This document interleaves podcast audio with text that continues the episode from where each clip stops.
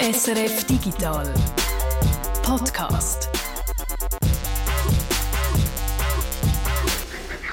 Es ist Freitag, der 29. September und ihr hört die Sendung mit der Maus. Mein Name ist Peter. Lustig, hast du jetzt wahrscheinlich sagen totaler Quatsch. Das da ist immer noch der Digital Podcast und dein Name ist Buchmann. Danke, Tanja Eder. Gut, haben wir die kleine Identitätskrise können lösen Das haben wir ja letzte Woche schon gehabt, wo der Jürg die ganze Zeit gemeint hat, er sei der Chandler. Äh, was ist eigentlich los in dem Team? Aber gut, heute hast du ja ein Thema für uns und zwar geht es um Batterien. Ich habe da etwas vorbereitet, aber du hast ja uns auch etwas versprochen und zwar ein Update zu der Parlamentssession. Starten wir doch gerade mit dem. Bald sind Wahlen und noch ist das Parlament das alte und die letzten drei Wochen haben sie sich zum letzten Mal getroffen zum Gesetz schmieden. Tanja, du hast das für uns verfolgt. Ich nehme an, es sind auch ein paar digitale Gesetze dabei gewesen. Ja, doch, es ist wieder ein etwas gegangen in dem Bereich. Das heißt, es ist wieder Zeit für den Sessionsflash besseren Schutz für die wichtigsten Daten. Der Bundesrat soll festlegen, welche Daten von Bund, Kantonen und Gemeinden und von kritischer Infrastruktur besonders schützenswert sind und auch, wie dass man die Daten soll managen soll. Vernetzte Mobilität. Der Bund soll einen Aktionsplan aufstellen, wie man innovative Mobilitätsangebote wie zum Beispiel Rufbus und ihre Vernetzung mit dem ÖV kann fördern. Im Fokus steht vor allem der Abbau von regulatorischen Hürden. Keine Netzsperre für Pornoseiten. Websites, die nicht genug dafür tun, zum Minderjährigen von Pornos fernhalten, hätten sollen gesperrt werden. Das ist jetzt aber abgelehnt worden, weil so Netzsperren technisch schwierig sind und sowieso leicht umgangen werden können. Es soll vorwärts gehen mit 5G. Die Mobilanbieter sollen das Netz bis 2024 zu möglichst geringen Kosten können ausbauen. Dafür soll der Bundesrat jetzt die Rahmenbedingungen festlegen. Gegen die Chatüberwachung der EU. Der Bundesrat soll dafür sorgen, dass Chats der Einwohnerinnen und Einwohner der Schweiz nicht überwacht werden können. Der Nationalrat hat die Motion angenommen, als nächstes geht sie an den Ständerat. Keine Meldepflicht für Schwachstellen. Dass kritische Infrastrukturen Cyberangriffe melden müssen, das sind sich die Räte schon in der Sommersession einig gewesen. In dieser Session haben sie jetzt noch diskutiert, ob man auch schwerwiegende Schwachstellen muss melden muss, haben sich jetzt aber dagegen entschieden. Es ist tatsächlich einiges los gewesen, vernetzte Mobilität, 5G und dass festgelegt wird, dass wichtige Daten bei Bund, Kantonen und Gemeinden besser geschützt werden. Ist ja wirklich überfällig gewesen. Das haben wir in den letzten Monaten in diversen Hackerangriffen herausgefunden. Auf einen Punkt will ich aber nochmal zurückkommen, die Motion, die verlangt, dass Chats von Schweizerinnen und Schweizern nicht von der EU dürfen überwacht werden. Das klingt brisant. Um was geht es da genau? Es geht da um ein Gesetz, das die EU plant, um den sexuellen Missbrauch von Kindern besser zu bekämpfen. In dem Gesetz ist auch drin, dass Chat-Anbieter, wie zum Beispiel WhatsApp, sollen Chats überwachen und melden, falls etwas Verdächtiges passiert. Also das heißt, die wollen nicht nur auf konkreten Verdacht hin das Handy von einem potenziellen Täter durchsuchen, sondern systematisch alle Chats überwachen. Ja, also das ist der Plan. Was das dann so konkret heißt in der Umsetzung ist nicht ganz klar, aber so mit End-zu-End-Verschlüsselung geht das ja gar nicht. Darum wäre das vermutlich das Ende von dieser Technologie. Eventuell sollte auch eine KI zum Einsatz kommen, die automatisiert nach Grooming-Versuchen sucht. Das klingt recht extrem. Das wäre ja auch ein Eingriff in die Privatsphäre, in die Grundrechte der EU-Bürgerinnen und Bürger. Ja, ein ziemlich krasser Eingriff und es gibt entsprechend viel Kritik an dem Gesetz. Über 80 NGOs haben sich dagegen schon ausgesprochen und gesagt, das würde die Freiheit und Sicherheit von allen Internetnutzer und Nutzerinnen einschränken. Übrigens sind auch einige Kinderschützer dagegen, weil es geht ja da auch um die Privatsphäre der Kids, also wenn Chatdienste ihre Gespräche mitlesen. Jetzt ist es ja so, das Gesetz muss zuerst noch angenommen werden vom EU-Parlament und vom Rat. Hat dann das überhaupt eine Chance bei so viel Kritik? Ja, das Gesetz hat eben gute Chancen. Laut einer Umfrage von netzpolitik.org ist die Mehrheit der EU-Staaten für so eine Chat-Kontrolle. Also ich sehe zwei Wege, wie das noch verhindert werden könnte. Erstens könnte es ein Veto von einer sogenannten Sperrminorität geben. Für das müssten sich vier Staaten zusammentun, wo mindestens 35 Prozent der EU-Bevölkerung ausmachen.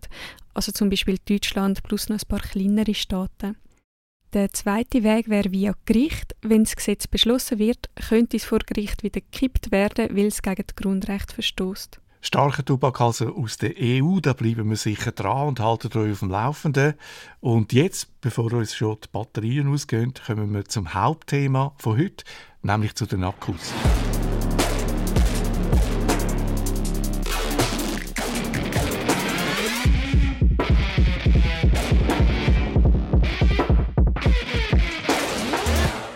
Es geht um Batterien. Eines Morgens treffen sich die Häschen zum Trommelkonzert. Alle mit Zink-Kohle-Batterien. Nur eins hat die alkalische Duracell. Es wird Abend. Eine Batterie nach der anderen gibt auf. Und als der nächste Morgen kommt, trommelt nur noch eins. Das Häschen mit der Duracell. Duracell hält entscheidend länger als Zink-Kohle-Batterien. Was wir jetzt gerade gehört haben, das ist ein prähistorischer Werbespot aus dem 1992 für Batterien. Die Firma hat vor mehr als 30 Jahren Werbung gemacht dafür, wie lange ihre Batterien heben. Man sieht in dem Spot etwa so zwei Dutzend mechanische Häsli, die trommeln. Ein Häsli nach dem anderen steigt aus, weil eben die Batterie leer ist. Nur ein Häsli, das trommelt munter weiter, das mit der besten Batterie. Und die beste Batterie, die basiert auf Alkali und Mangan und ist nicht mehr aus Zink und Kohle. Aber etwa zur gleichen Zeit, Anfangs 90er Jahre, kommt es zu einem Wendepunkt, fast eine Revolution in der Geschichte der Batterien, wenn es etwas überhaupt gibt. Sony hat nämlich 1991 die erste Lithium-Ionen-Batterie auf den Markt gebracht. Eine neue Batterietechnologie, die viel mehr Energie drin speichern kann, viel mehr als das beste Häsli aus dem Werbespot. Stromspeicher, der lang anhebt, das kommt so Anfang 90er Jahre gerade richtig. Und zwar für all die elektronischen Geräte, die man jetzt neu mit sich umtragen kann, Videokameras zum Beispiel und vor allem auch Handys und später dann auch Laptops. All die Geräte sind ohne gute Batterien oder Akkus nicht wirklich denkbar und die basieren bis heute auf Lithium. Der Stromkonsum von diesen portablen Geräten ist aber nicht im Vergleich zum Verbrauch von Elektroauto. Mit einem Handy-Akku, mit einem Smartphone-Akku könnte man etwa 100 Meter fahren. Also immerhin aus der Tiefgarage raus und dann ist dann aber auch gleich fertig. Ja, da musst du wenigstens nicht aus der Garage rauslaufen. 20% der Autos, die heute verkauft werden, die sind schon elektromobil. Und jetzt kommt dann noch Stromspeicher dazu, wo man braucht, um die Schwankungen von Windrädern oder Photovoltaikanlagen auszugleichen. Wegen dem Umbau von der Gesellschaft von Fossil auf Strom sind Batterien heute natürlich wichtiger denn je. Darum wird auch intensiv geforscht an neuen Batterien in der Hoffnung auf einen Durchbruch. 2015, vor acht Jahren also, da haben zwei Forscher von der Uni Stanford ihre neue Alu-Batterie präsentiert. This is the aluminum battery we have. It's made of aluminum and graphite. Both materials are quite cheap. You can bend it. It can be charged uh, within a minute. Our uh, aluminum battery is uh, non-flammable. It's definitely a high safety battery we have. In dem Videoausschnitt von 2015 zeigen zwei junge Forscher eine ganz neue Batterie, die sie entwickelt haben. Ein Akku, der auf Aluminium basiert, eine Batterie, die weich ist, die man kann bügen kann, eine, die sicher ist, umweltfreundlich und auch noch billig und man können sie immer wieder aufladen, haben die beiden geschwärmt. Vor acht Jahren sind sie überzeugt dass das ein großer Erfolg wird. We think that it has a bright future. A Bright Future, eine strahlende Zukunft, haben die beiden vor acht Jahren vorausgesagt. Und du, Peter, du kennst dich ja aus mit dieser Alu-Batterie. Und zwar, weil du hast schon dort, im 2015, über genau das Video und die Batterie berichtet. Es hat zu dieser Zeit so eine Phase gegeben, wo man Alpot wieder hat können von einem Durchbruch bei Batterien lesen, auch Batterien aus der Schweiz. Und mich hat interessiert zu selber Zeit, wie realistisch das, das ist, ob man 2015 mit einem Durchbruch rechnen kann. Ich habe darum einen Spezialist gesucht, der das kann abschätzen und ich bin so auf den Peter Nowak gestoßen. Der Peter Nowak ist Spezialist für Elektrochemie, die chemischen Prozesse, die in einer Batterie ablaufen. Er ist zu selber Zeit Professor an der ETH und hat am Paul-Scherrer-Institut der Batterien geforscht. Heute ist er an der Technischen Universität Braunschweig. Vor acht Jahren wollte ich von ihm wissen, wann ich die super Alu-Batterie kaufen kann. Und das ist seine Antwort. Ich kann natürlich nicht einschätzen, wann diese Superbatterie dann käuflich werden wird, aber ich vermute, falls überhaupt, dass es noch einige Jahrzehnte dauern äh, würde. Der Peter Nowak war also ziemlich pessimistisch. Gewesen. Er hat daran gezweifelt, ob man die Batterie überhaupt jemals kaufen kann. Jetzt sind ja acht Jahre vergangen seit der Präsentation von dieser neuen Idee. Jetzt nimmt es mich natürlich Wunder, stimmt seine Prognose? Ist die Batterie tatsächlich ein Flop oder sind wir jetzt in der Bright Future, die die Entwickler vorausgesagt haben? Sind wir nicht. Der Peter Nowak hat recht gehabt. Die Batterie kann man natürlich nicht kaufen. Und ich habe auch keine weiteren Informationen mehr gefunden zu dieser Batterie. Nicht gesehen, dass die weiterentwickelt worden wäre. Das Projekt ist offenbar einfach im Sand verlaufen. Hm, schade eigentlich. Es hat ja eigentlich wirklich gut ausgesehen. So eine biegbare Batterie wäre lustig gewesen. Ja, schon, aber es ist eben typisch für die Entwicklung von Batterien. Das habe ich im Gespräch mit dem Peter Nowak erfahren. Er hat mir dort eindrücklich erklärt, wie schwierig das die Entwicklung von der neuen Batterietechnologie ist. Zuerst muss man im Labor eine Batterie entwickeln mit äh, der richtigen Substanz, eine, die tatsächlich etwas bringt, also wo möglichst viel Energie speichern kann, eine, wo man möglichst viel wieder kann aufladen kann, ohne dass sie dann plötzlich einbricht und man nur noch nach dem hundertsten Mal laden einen Bruchteil von der Energie speichern kann. Dann muss die Batterie auch noch sicher sein und dann muss man so eine Batterie auch noch können zahlen und und und. Es gibt noch weitere Eigenschaften, die so eine Batterie muss erfüllen muss. Also das heißt, eine neue Batterie erfinden, das wäre wirklich sehr anspruchsvoll. Ist extrem anspruchsvoll und die Arbeit im Labor ist erst die halbe Miete. Das nächste Problem ist nämlich dann die Produktion von der Batterie zu organisieren, so dass man die in industriellen Maßstab herstellen kann. Und das ist nur schon eine Herausforderung, dass man Jahr für Jahr hunderte Tonnen von gewissen Chemikalien dann immer zur Verfügung hat, hat mir Peter Nowak gesagt. Und darum hat er mir vor acht Jahren gesagt, dass die nicht so schnell durch etwas Neues ersetzt werden? Ich glaube nicht, dass äh, wir einen äh, großen technologischen Durchbruch im Sinne von ganz neuen Systemen und äh, unbekannten Technologien erleben werden, zumindest nicht in den nächsten fünf bis zehn Jahren. Also kein Durchbruch in den nächsten zehn Jahren, hat Peter Nowak im 2015 gesagt. Und damit hat er auch recht behalten. Also eigentlich eine ziemlich ernüchternde Bilanz, wenn man denkt, wie wichtig Batterien heute sind. Aber in der Zwischenzeit sind die zehn Jahre ja fast durch. Wie sieht denn der Peter Nowak das heute? Das hat mich auch wundern und ich habe ihn darum noch mal kontaktiert und dann gefragt, ob es auch heute noch mindestens zehn Jahre braucht, bis man eine neue Batterie auf dem Markt hat, also eine Batterie mit neuen Materialien, vom Prototyp im Labor bis zu dem Zeitpunkt, wo man Batterie industriell herstellen kann. Und da seine Antwort. Im Wesentlichen ja, aber es ist doch ein bisschen schneller geworden. Und zwar wegen der Entwicklung vor allem der Computertechniken kann man dann äh, vieles auch berechnen. Und zwar bei der Materialentwicklung, Materialoptimierung bis zu der Entwicklung der Produktion. Früher habe ich gesagt 10 bis 12 Jahre vielleicht oder ungefähr 10 Jahre. Jetzt könnte man das vielleicht dann auf 8 bis 10 Jahre verkürzen oder so. Diese Größenordnung das würde ich nach wie vor unterschreiben. Ein bisschen schneller ging es heute schon, wenn man eine ganz neue Batterie auf den Markt bringt, sagt Peter Nowak. Aber es gibt eben hunderte von Labors, die das probieren und die aller, allermeisten, die scheitern eben, wie zum Beispiel die Alubatterie von der Uni Stanford. Ja, also Euphorie klingt anders. Und trotzdem gibt es eben Leute, die an neuen Batterien oder an Verbesserungen arbeiten, auch bei uns. Ich habe zwei Spezialisten besucht, die in der Schweiz an neuen Batterietechnologien arbeiten und ich habe gesehen, mit welcher Begeisterung sie daran arbeiten. Zum Beispiel der David Taylor, er schafft an einer ganz speziellen Batterie, einer sogenannten Flow-Batterie oder Flussbatterie. Die braucht kein Lithium, auch sonst keine seltene oder teure Chemikalien. Und die ist gedacht, zum Strom im ganz grossen Stil zu speichern. Ich habe David Stalwil besucht im Startup Unbound Potential, wo er Anfangsjahr gegründet hat.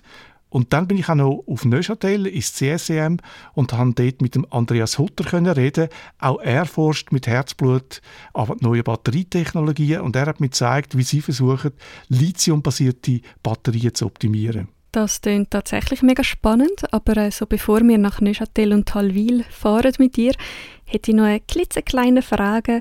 Wie funktioniert eine Batterie überhaupt? Vielleicht magst du uns schnell die Grundlage erklären, so einen Mini-Crashkurs dazu, was die Häsli aus dem Werbespot antreibt. Man kann sich eine Batterie vorstellen wie ein Sandwich. Aha, Im Magen der Häsli hat es also ein Sandwich. Ja, und es gibt ganz verschiedene Sandwich, aber das Prinzip ist immer das gleiche. Es braucht zwei verschiedene Sorten Brot. Oben ein dunkles Brot und unten ein helles Brot. Und dazwischen kommt dann noch eine Scheibe Käse. Und um den Käse herum hat es ganz viel Mayonnaise. Okay, ich bin noch nicht sicher, wie uns das zu der Batterie bringt, aber gut, wir haben in dem Fall zwei verschiedene Brotscheiben, die sind getrennt von einer Scheibe Käse und Mayonnaise hat es auch noch drin.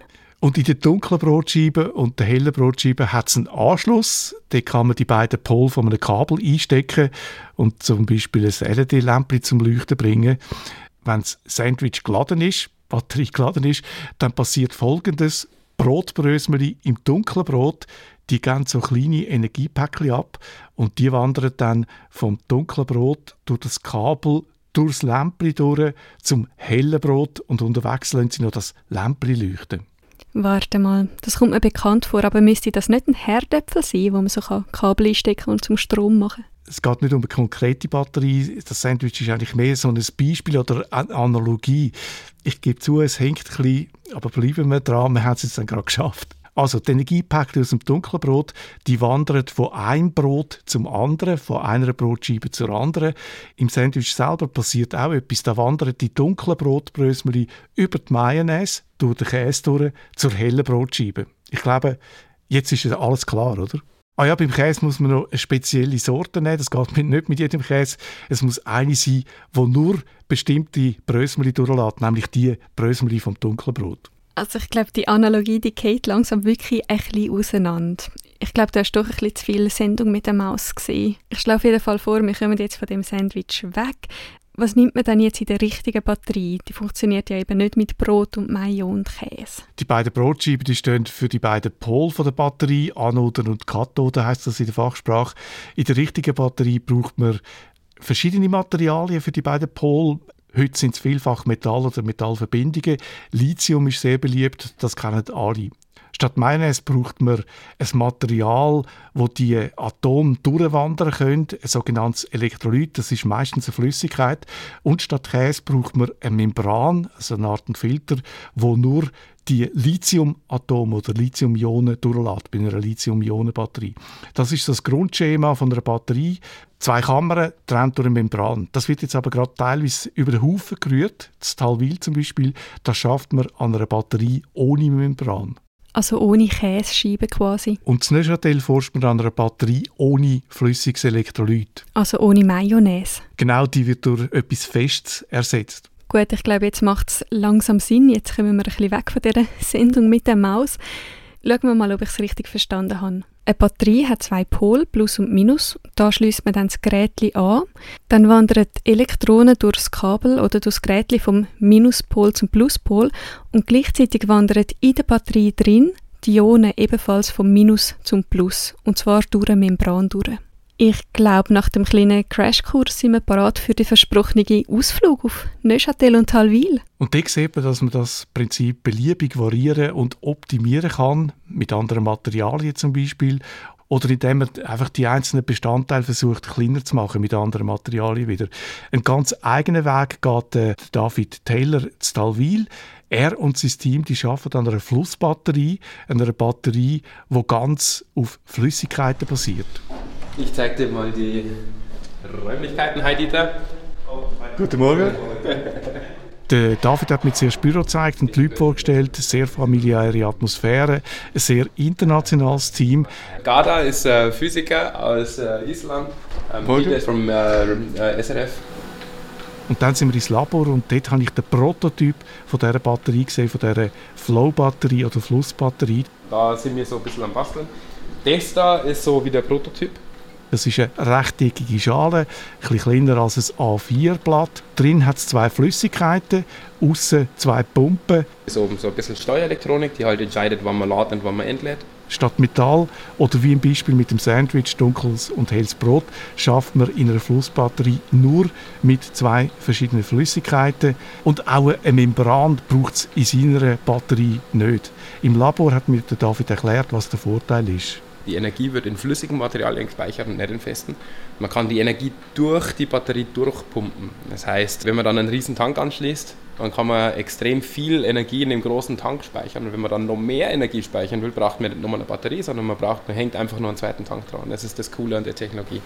Man kann die Batterie beliebig vergrößern wenn ich bei einer normalen Lithium-Ionen-Batterie zum Beispiel für eine Solaranlage mehr Speicher brauche, dann muss ich immer ganze Batterienpäckchen kaufen. Anders ist das bei der Flussbatterie. Die ist immer gleich groß, Batterie. Gespeichert wird die Energie als Flüssigkeit und da kann man einfach einen Tank nehmen und von dort dann die Flüssigkeit in die Batterien pumpen und wenn man mehr Speicherplatz braucht, nimmt man einfach einen größeren Tank. Es braucht keine Membran in der Batterie von David, weil sich die beiden Flüssigkeiten abstoßen. Wir haben eine Technologie entwickelt, die so ist wie Salatdressing. Also wir benutzen zwei nicht mischbare Flüssigkeiten, Wasser und Öl, die ein natürliches Interface bilden. Und da können wir dann quasi die Membran rauslassen und dadurch fallen ganz viele Design Constraints weg. Jetzt sind wir vom Sandwich bei der Salatsauce gelandet. Anstelle von zwei Brot und einer Scheibe Käse braucht man jetzt zwei Flüssigkeiten für beide Pole, wo sich wie Öl und Essig nicht mischen und so spart man sich die Membran, den Filter dazwischen. Das ist jetzt nicht so einfach, wie es tönt. Das muss man zuerst einmal beherrschen. Aber wenn man das schafft, dann hat das große Vorteil. Die Einrichtung zum Beispiel ist äh, ziemlich einfach. Ich glaube, es gibt keine andere Batterietechnologie, die wir in unserem Keller einfach hier vor Ort komplett hätten selber bauen können. Wir haben insgesamt drei Maschinen dafür benutzt. Und deswegen glauben wir auch, dass es der Game Changer ist, weil es wirklich skalierbar ist. Es ist so wenig komplex, dass wenn es funktioniert, könnten wir sehr schnell sehr viel davon produzieren. Der David tönt da recht optimistisch. Er glaubt also, dass seine Batterie ein großes Potenzial hat, aber optimistisch sind die von der Alu-Batterie ja auch gewesen. und wir haben es vorher gehört, die Entwicklung von neuen Batterien ist ja wirklich sehr, sehr anspruchsvoll.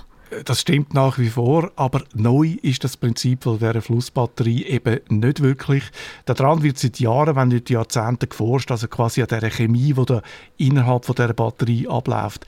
Eine grosse Herausforderung bei der Umsetzung in der Praxis ist, dass man den Pegelstand von diesen beiden Flüssigkeiten konstant behaltet und da hilft dann David im Background. Er ist Physiker, er hat sich ganz lang mit Flüssigkeiten und Strömungen beschäftigt und hat jetzt offenbar eine raffinierte Lösung gefunden, um die Flüssigkeiten konstant zu halten, den Pegel konstant zu halten. Eine Lösung, die ohne Sensoren und Elektronik auskommt. Okay, die Flussbatterie die basiert also auf einer alten, bekannten Technologie. Das beantwortet die Frage nach der Entwicklung. Aber die zweite Herausforderung ist ja dann immer, aus einer Technologie ein Produkt machen, also sozusagen eben den Sprung aus dem Labor in die reale Welt. Der David sieht das genau gleich. Er ist sich dieser Problematik voll bewusst. Die Probleme sind ganz klar, wie schaffen wir den Sprung vom Labortisch zur Anwendung. Unser erster Kunde ist unser Nachbar nebendran, das ist äh, der Gesundheitspark Talwil. Die äh, Installationsgröße, die wir da anstreben, sind so 500 Kilowattstunden. Das heißt, äh, unser Batteriesystem wiegt deutlich mehr als 10 Tonnen und äh, braucht auch äh, mehr als ja, 20 Kubikmeter Raum. Es ist also ein großes, äh, großes Gerät mit sehr viel Flüssigkeit. Und die Challenge ist, wie schaffen wir es, das, was hier eben funktioniert und zwar modulierbar und skalierbar ausgelegt ist, aber wie schaffen wir es, das tatsächlich tausendfach umzusetzen, oder? Das ist eine grosse Herausforderung, aber mit dem Sprung aus dem Labor hat das Flussbatteriesystem von David Vorteil. Die Bestandteile für die Batterie, die kann man auch einfach herstellen. Wir haben es gehört, auch die Chemikalien, die es braucht, die sind kein Problem, hat er mir gesagt, die kann man einfach bestellen, auch in grossen Mengen. Man muss dafür nicht zuerst eine eigene Produktionsanlage aufbauen. Die Flussbatterie hat noch andere Vorteile. Sie ist sicher, sie braucht kein Überwachungssystem. Ein grosser Nachteil hat sie und das ist äh, die Speicherdichte. Ja, der David hat es ja vorher gesagt, die Batterie vom ersten Kunden ist mehrere Tonnen schwer, aber die Flussbatterie ist ja auch gedacht zum Stromspeichern im grossen Stil über längere Zeit, als zum Beispiel Strom aus Photovoltaikanlagen oder Windrädern. Und genau das Problem will die deutsche Bundesagentur für Sprunginnovation lösen. Was für ein Name, Sprunginnovation. Und die Sprunginnovationsagentur, die sucht Ideen, wie man Energie über längere Zeit speichern kann, also zwischen 10 und 30 Stunden. Der David hat in seiner Freizeit zwei Jahre lang an seiner Batterie umgetüftelt und hat dann im letzten November gedacht, ich mache mal bei dieser Challenge von der Bundesagentur mit. Hat sich keine grossen Chancen ausgerechnet. Einen Tag später haben sie ihm angerufen und gesagt, du kommst jetzt eine Million Euro über, um die Idee umzusetzen. Und du hast genau ein Jahr Zeit, vom Dezember 22 bis Dezember 23. Und während das gelingt, dann kommt sein Startup nochmal Geld über. Er ist unter unglaublichem Zeitdruck gestanden. Von dem Punkt an, wo er gewusst hat, dass es jetzt losgeht, hat er zuerst noch müssen arbeiten bei seinem Arbeitgeber an der ETH und hat erst im Februar können loslegen mit, seine, äh, mit seinem Startup und Leute suchen. Unglaublich intensive Zeit, hat er mir gesagt. Das ist ja schon nur organisatorisch eine mega Leistung. Aber zum nochmal auf den technischen Aspekt zurückzukommen, die Idee von dieser Flussbatterie ist in dem Fall, die Schwankungen bei den erneuerbaren Energiequellen auszugleichen. Und das ist durchaus realistisch, dass man das mit einer Flussbatterie kann. Das hat mir der Peter Nowak bestätigt. Das ist realistisch. Das wird dann vielleicht als System, ich würde jetzt mal sagen, aus dem Bauch vielleicht zehnmal weniger Energiedichte als die Lithium-Ionen-Batterie. Also mit dem werde ich nicht im Fahrzeug fahren. Aber wenn ich dann neben einem Windrad ein Häuschen habe mit einem Kubikmeter oder zehn Kubikmetern, dann spielt es wahrscheinlich keine so große Rolle, wenn es dann später irgendeine Firma schafft, dass das Ganze dann 20, 30, 40 Jahre dann lang dann lebt. Ja. Für ein Elektroauto ist die Flussbatterie zu gross, da braucht es andere Batterien, solche mit mehr Speicherkapazität. Und da wird ja auch daran geforscht, auch in der Schweiz.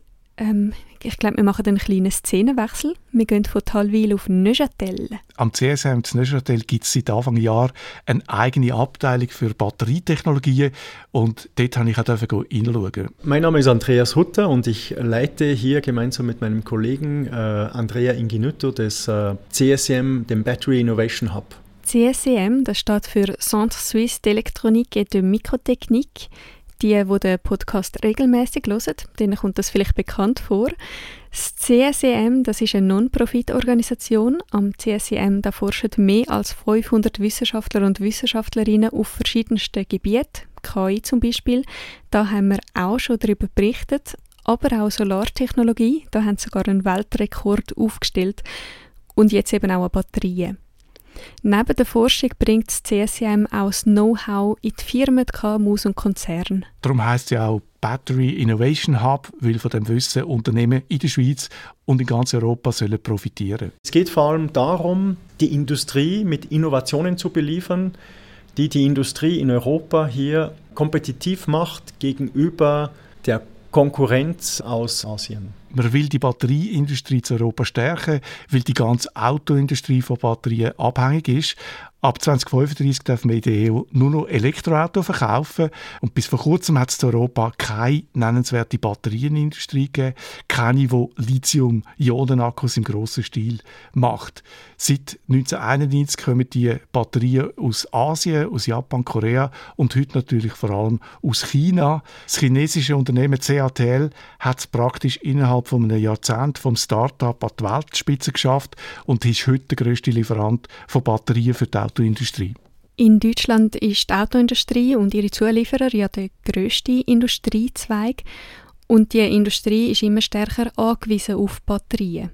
Da ist es natürlich wichtig, dass es eine europäische Batterieindustrie gibt, die konkurrenzfähig ist weil die Batterie eine ganz zentrale Komponente in einem Auto ist. Und die Entwicklung von diesen Batterien, von diesen Akkus, die geht ja immer weiter und da ist es eben auch wichtig, dass die europäischen Autofirmen den Anschluss nicht verpassen an die neuesten Technologien. Ein zentraler Aspekt bei der Weiterentwicklung ist natürlich, wie viel Strom man in einer Batterie speichern kann. Man sagt dem Speicherdichte, wir haben den Ausdruck ja schon vorher gebraucht. Also je größer die Speicherdichte, desto mehr Strom in einer Batterie und desto weiter fährt das Auto dann. Wie man die Akkus weiterentwickelt und wie schnell, das hat man mir am CSM erklärt. In den letzten 30 Jahren hat man die Lithium-Ionen-Batterien laufend verbessert, zum Teil mit kleinen Anpassungen, mit inkrementellen Verbesserungen, sagt Andreas Hutter. Wir sind momentan bei der dritten Generation. Äh, man hat bei der dritten Generation sehr viel inkrementelle Fortschritte gesehen und diese inkrementellen Fortschritte haben dazu geführt, dass man ungefähr die Energiedichte alle zehn Jahre verdoppeln kann. Das ist so ungefähr der letzte der Schritt, den man da innerhalb von den letzten 30 Jahren gesehen hat. Wenn ein Elektroauto vor 10 Jahren mit der Ladung 250 km fahren dann kann es heute mit der neuesten Batterie, die gleich groß und gleich schwer ist, doppelt so weit fahren, also 500 km. Und das macht eben einen großen Unterschied. Von 250 auf 500. Dafür haben Wissenschaftler und Wissenschaftlerinnen also zehn Jahre lang umgetüftelt. Und jetzt? Ab jetzt soll es schneller gehen, das ist mindestens die Vermutung oder vielleicht auch die Hoffnung. Was man jetzt sieht, es gibt so eine gewisse Beschleunigung. Es gibt wahnsinnig viel mehr Leute, die äh, die Sachen anschauen. Es gibt wahnsinnig viel mehr Labore, es gibt wahnsinnig viel mehr Geld auch, um diese Sachen voranzutreiben. Und wir gehen davon aus, dass man diese Verdoppelung auf eine, auf eine Zeit von fünf Jahren verkürzen kann, oder? Mit auf der einen Seite diesen inkrementellen Schritten, aber auch äh, wir hoffen stark, dass wir beitragen können, diese disruptiven Technologien, wie jetzt zum Beispiel diese Solid-State-Batterie, so weit äh, mit unseren Partnern weiterentwickeln kommen, dass die eigentlich vor der inkrementellen Verdoppelung in den Markt einziehen werden, oder? Auf der einen Seite tut man die aktuelle dritte Generation von Lithium-Ionen-Akku, die wir heute brauchen, weiterentwickeln, mit kleinen Schritten. Gleichzeitig forscht man aber auch der nächsten vierten Generation, an der sogenannten Solid-State-Batterien und hofft, dass die neue vierte Generation, vielleicht sogar die ältere dritte Generation, so quasi links überholen kann.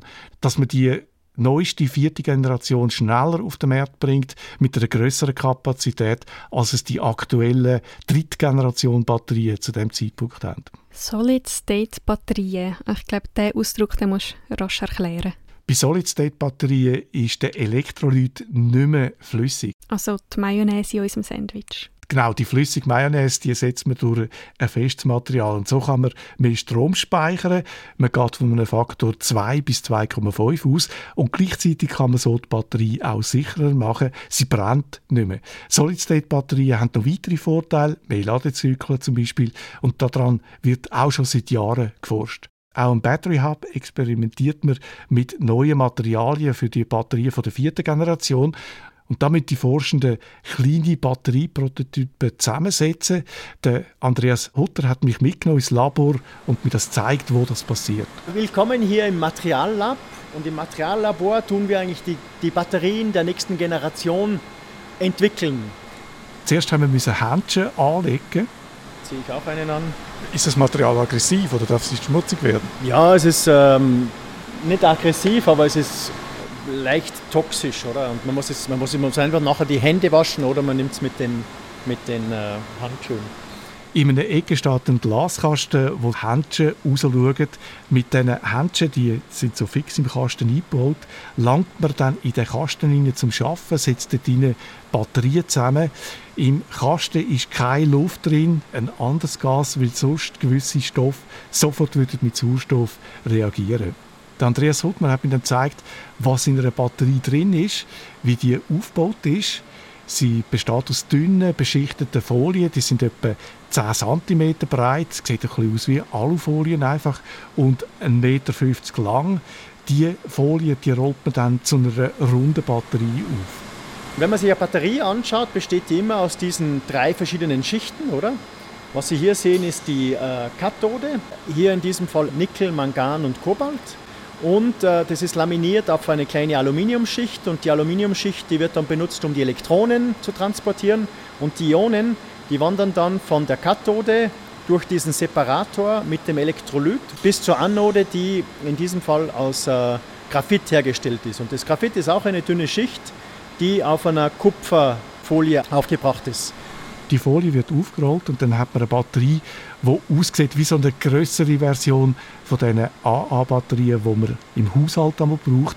Wer alt genug ist, kennt die AA-Batterien auf dem Walkman als ich das gesehen habe, habe ich schon gestaunt, wie wenig Material das eigentlich in so einer Batterie drin ist, wie wenig Material das eigentlich braucht, um doch anständig Strom zu speichern. Also im Tesla von der ersten Generation muss man sagen, das sind allerdings 8000 von diesen größeren Rundbatterien eingebaut.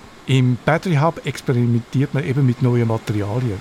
Eine der großen Technologieinnovationen, die momentan entwickelt wird, besteht eben darin, dass man diese Graphit-Anode durch direktes Lithium-Metall ersetzt. Und der Vorteil davon wäre, dass man diese Schicht, die hier so 50 bis 100 Mikrometer dick ist, die könnte man reduzieren auf 10 bis 20 Mikrometer. Man hat eigentlich fast die Dicke von dem ganzen Element um die Hälfte reduziert. So könnte man die Speicherdichte von ganzen Batteriesystemen natürlich nochmal drastisch vergrößern. Die neuen Prototypen die werden dann getestet in einem anderen Labor. Wir schauen zum Beispiel, wie häufig dass man diese Batterien kann laden kann, wie viele Ladezyklen das sie haben und wie schnell dass sie altern. Beim Altern gibt es so Ablagerungen in den Batterien, rein, die bleiben, die nicht mehr weggehen. Und das hat dann eben zum Beispiel einen Einfluss darauf, wie viel Strom die Batterie noch speichern kann.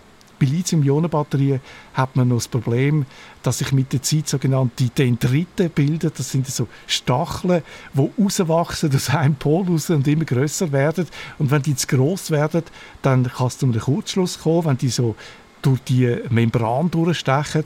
Und das ist in einer Lithium-Ionen-Batterie sehr gefährlich. Die brennt dann sehr schnell, unkontrolliert ab, wie so ein 1. August-Vulkan. Ja, das klingt gleichermaßen beängstigend und faszinierend. Sicherheit ist ein wichtiger Aspekt. Wie viel Strom man speichern kann, ist ja nur eine Eigenschaft. Es gibt noch viele andere wichtige Eigenschaften, eben zum Beispiel wie viel Mal kann man die Batterie laden oder wie schnell altert mein Akku alle neuen Batterien die testet man am CSM genau auf solche Eigenschaften. Und mit einem raffinierten Verfahren, das sie selber entwickelt haben, können sie in die Batterien hineinschauen. Sie sehen, wie sich die Schichten einer Batterie verändern. Das Interessante, was wir mit unseren Maschinen hier machen können, ist, dass wir sehen können von außen, wie dieser Aufbau von den Schichten sich bewerkstelligt. Und das ist interessant, wenn man das machen kann, ohne die Batterie zu öffnen. Das Raffinierte daran ist, dass man das von außen sieht, ohne dass man in der Batterie irgendeinen Sensor einbauen müsste. Vereinfacht gesagt geht das so, man reizt die Batterie mit einer bestimmten Frequenz und misst dann die Antwort von der Batterie, den Widerstand. Und aus diesen Messdaten kann man dann ablesen, was in der Batterie passiert, wie heiß das die ist zum Beispiel oder ob es gefährliche Ablagerungen gibt. Bei Lithiumbatterien ist es ja ein ziemliches Problem, wenn die anfangen zu brennen, weil man die fast nicht mehr löschen kann. In Zukunft soll darum jede Batterie mit so einem Überwachungssystem ausgerüstet werden. Das wollen wir jetzt so weit in die Industrie überliefern, dass das nicht nur eben im Labor gemacht wird, sondern dass man diese Möglichkeiten der nicht-invasiven äh, Analyse auch während der Lebenszeit von einer normalen Batterie machen kann. Und das das machen wir hier im nächsten Labor, das machen wir im, im BMS, im Battery Management System Labor. Da äh, entwickeln wir eigentlich heute die Elektronik, die das morgen möglich machen soll. Das hat großes Potenzial auf verschiedenen Gebieten. Nach geschätzten 1000 bis 2000 Ladezyklen hat eine Autobatterie nicht mehr die volle Kapazität. Für das Auto vielleicht suboptimal, aber für andere Anwendungen kann man so Batterien immer noch brauchen. Man redet da von einem Second Life, das so eine Batterie hat, also quasi ein Leben nach der Pensionierung, ein zweites Leben außerhalb von einem Auto im Keller als Speicher für Solaranlagen könnte ich mir vorstellen. Auch in die Richtung wird geforscht und da helfen natürlich Daten aus der Batterie. Gut, wir haben jetzt gehört, wie man am CSCM in verschiedene Richtungen an Batterien forscht, an neue Materialien, die zum Beispiel weniger Platz brauchen, an neue Messverfahren, die Batterien sicherer machen und die die Lebensdauer von einer Batterie können verlängern können. Und in Talwil, dort haben wir gehört, wie das Startup Unbound Potential ganz neue Wege geht mit einer Batterie, wo große Mengen Strom speichern kann, wo man praktisch beliebig erweitern kann und wo man auch relativ einfach kann produzieren, also ohne Gigafactory. Nach diesen zwei Ausflügen kommen wir wieder zurück an den Anfang. Dort haben wir ja gestartet mit der Frage, geht es heute schneller, um eine Batterie zu entwickeln, als noch vor acht zehn Jahren. Und du hast da mit verschiedenen Leuten geredet. Was ist dein Fazit? Ja, wenn man eine Batterie von Grund auf neu entwickelt, dann geht es immer noch lang. Aber wir fangen ja bei vielen Batterietechnologien nicht von Adam und Eva an. Da wird zum Teil schon seit Jahrzehnten daran geforscht. Lithium-Ionen-Batterien zum Beispiel, da schafft man jetzt schon an der vierten Generation und man redet schon von der fünften Generation. Der Andreas Hutter hat gesagt, dass eine Verdopplung in fünf Jahren möglich ist. Nicht sicher, aber denkbar oder das wird angestrebt. Die Situation ist heute eine andere als vor acht Jahren. Der Klimawandel ist ein grosses Thema. Die Umstellung auf Elektromobilität und alternative Energiequellen, die einen viel höheren Stellenwert. Und das führt eben auch dazu, dass viel mehr Geld, Leute und Zeit in die Forschung investiert wird. Und damit kann man dann wirklich Zeit gewinnen. Ja, ich glaube, das zeigt die Geschichte von der grössten Batteriefabrik CATL, das chinesische Unternehmen. Wir haben es vorher kurz erwähnt. Vor zehn Jahren noch ein Start-up, heute der grösste Batteriehersteller. Und vor kurzem haben sie an einer Automesse eine neue Natriumbatterie gezeigt, wo alle verblüfft hat, mindestens die Leute, die von der Autotechnik herkommen, weil die Batterie sehr viel Vorteil hat. Schnell laden funktioniert auch im Winter, bei tiefen Temperaturen zum Beispiel. CATL will die Batterie für E-Auto schon bald auf den Markt bringen, das haben sie gesagt. Und sie haben offenbar auch schon Fabriken, die die Kapazität können produzieren können. Und das hat vielfach Leute verblüfft. Es geht also doch schneller, als der Peter Nowak vor acht Jahren angenommen hat. Ja, es geht offenbar schneller und ich habe darum den Peter Nowak auch gefragt, ob ihn die Ankündigung von CATL nicht auch überrascht hat. Als wir das erste Mal vor acht Jahren oder so gesprochen haben, hätte ich nicht gedacht, dass es so schnell gehen wird.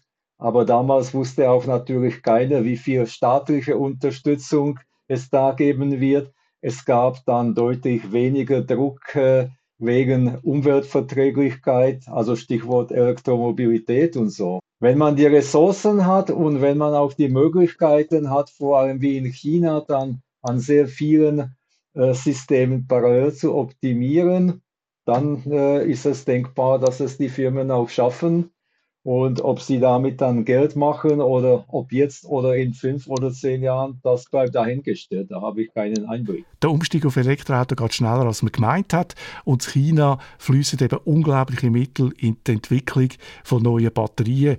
Das setzt die Autoindustrie in Europa massiv unter Druck. Sie brauchen dringend Batteriefabriken in Europa, die konkurrenzfähig sind.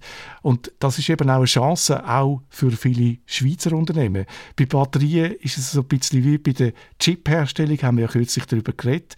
Es sind komplexe Prozesse, es braucht viele Maschinen, die bestimmte Aufgaben ganz präzise können lösen Und da gibt es eben auch viele Schweizer Firmen, die auf bestimmte Verfahren spezialisiert sind. Ich habe gehört von einer Firma, die Pulver extrem homogen mischen kann. Firmen aus dem Bereich der Zulieferer haben sich zu einem Verein zusammengeschlossen. Der Präsident ist der Andreas Hutter vom CSM. Das Ziel ist, den Standort Europa für Batterien zu stärken. Jetzt ist es so, dass in Europa in den letzten Jahren wirklich keine nennenswerte Batterieindustrie gegeben hat, kann denn das jetzt gelingen? Also kann Europa eine konkurrenzfähige Batterieindustrie aus dem Boden stampfen? Europa hat offenbar eine gute Chance, weil das Know-how ist bei uns äh, vorhanden.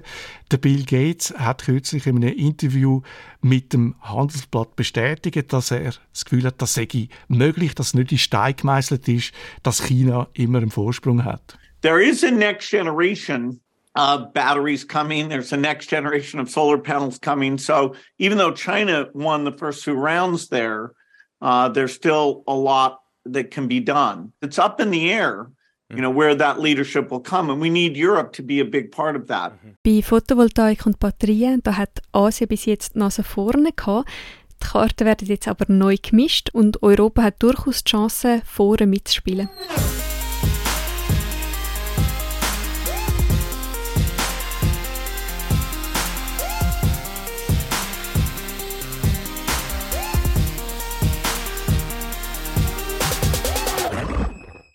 Mit dem optimistischeren Ausblick auf Batterien sind wir am Schluss von der Sendung mit der Maus angekommen. Was hast du da für eine Obsession mit ihrer Sendung mit der Maus? Nur weil du auch Peter heisst wie der eine Moderator, oder Peter Lustig? Ja, der Peter Lustig und ich haben noch anders gemeinsam. Wir haben beide als Tontechniker beim Fernsehen angefangen.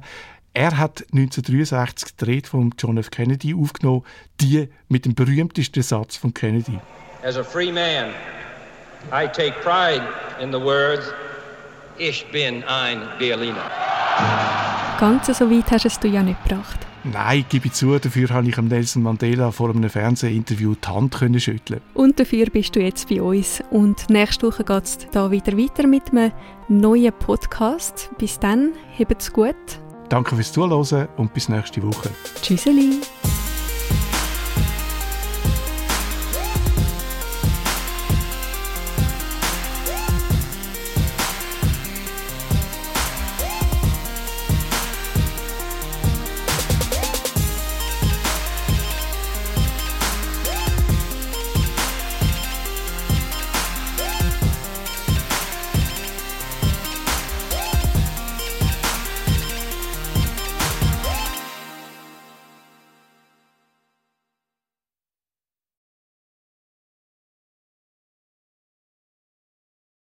Also eigentlich eine ziemlich ernüchternde Bilanz, wenn man denkt, wie wichtig Batterien heute sind. Aber in der Zwischenzeit sind die zehn Jahre ja fast durch. Wie sieht denn der Peter Nowak das heute? Äh, die Aufnahme läuft. Wir sind die 822. Ja, ist, ja. ist gut. Sehr gut. äh,